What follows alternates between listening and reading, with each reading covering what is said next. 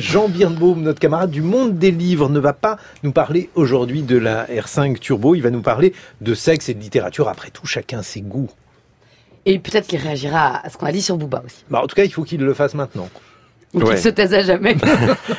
bah, je peux prendre cette option-là, peut-être. Non, Jean.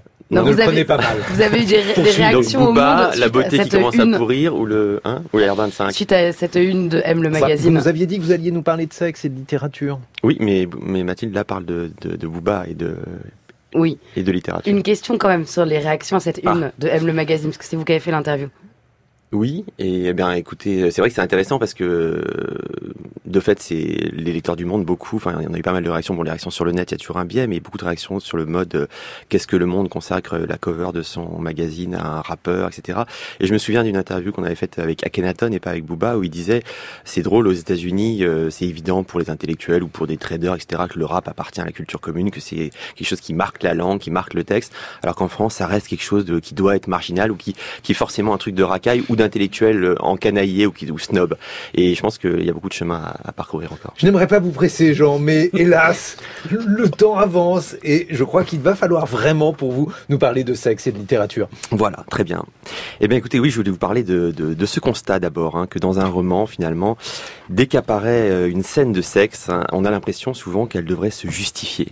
Euh, d'emblée, le soupçon de l'exercice euh, aguicheur plane, hein, de la mécanique allumeuse, vouée à chatouiller agréablement les lecteurs. La scène de sexe est alors jugée comme une interruption plus ou moins efficace, méritant au mieux un satisfait technique euh, ou au pire un sourire navré. Il arrive pourtant que le texte soit mu par une passion assez sincère pour que l'étreinte, une fois posée sur le doux rectangle de papier, vienne non pas couper le mouvement de l'écriture, mais consacrer l'élan d'une pure affirmation. Ouvrons par exemple le premier roman de Pauline Delabroix Allard, c'est un très beau texte, ça s'appelle Ça raconte Sarah, et euh, c'est publié aux éditions de minuit. On lit page 49, je cite, Elle souffle sur mes cils, sa bouche tout près de la mienne. Elle murmure des mots d'amour qui me transpercent. Ses doigts sont loin, perdus en moi. Elle joue au fond de mon ventre une musique qui me rend folle. Elle fait se tordre mon corps, se cabrer mes reins. Elle ne s'arrête jamais. Elle va de plus en plus loin, de plus en plus vite, si bien que je ne suis plus qu'une poupée de chiffon, un pantin. C'est presque aussi beau que du booba. Emmanuel Laurentin prend des notes. Voilà. Laurentin, Bouba, tout ça se mélange harmonieusement. Dans le corps de ce texte, euh, les lignes en question s'imposent avec euh, l'évidence d'une harmonie. C'est pas du tout une coupure, comme je disais tout à l'heure. Hein. Ces lignes intensifient les mille et une coïncidences qui émerveillent les deux amoureuses et dont attestent, dont attestent dans leur relation à chaque instant les mots si bien assortis, les choses tendrement ajustées. Elle dit Nous avons les cœurs qui battent à la même cadence. Elle dit C'est fou cette unisson, c'est fou cette communion. Personne ne peut comprendre ça, personne. Et celle qui croit pouvoir proclamer ces choses dans le roman avec la désarmante fatuité des amoureux, c'est Sarah, justement. La cadence, l'unisson, elle s'y connaît, puisque ce personnage gagne sa vie en jouant du violon dans un fameux quatuor. Ça raconte Sarah, autrement dit, la puissance vitale d'une musicienne drôle, impatiente, despotique que rencontre la narratrice de ce roman, prof de lycée, mère d'une enfant qu'elle élève seule. Or, quelques lignes suffisent à Pauline Delabroix-Allard pour que les affinités de ces deux jeunes femmes nous deviennent nécessaires.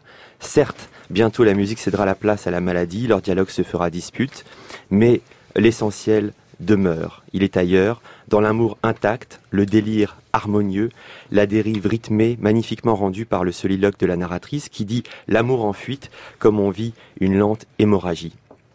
Alors sous la plume de Pauline de la à l'art, et c'est là que je voulais en venir, nous dire voilà, le sexe en général, la scène de sexe, la caresse amoureuse en particulier, deviennent bel et bien un exercice, mais un exercice au sens noble d'une ascèse, d'un travail sur soi, propre à enfanter les plus brûlants écrits et la plus charnelle des vérités. Le sommaire du monde des livres dans une caresse rapide, Jean, s'il vous plaît. Mais c'est vous qui avez voulu parler de Booba, absolument, vous avez eu raison. Alors vous verrez qu'il y a une DER, une rencontre avec Jean Hatzfeld, euh, notamment, une grande enquête sur les mutations et les inquiétudes sociales dans, dans l'édition, l'entretien avec notre lauréat du prix littéraire du monde cette année, Jérôme Ferrari, et elle a une, Codé, le grand Codé par Camille Laurence, vous verrez, c'est un superbe papier.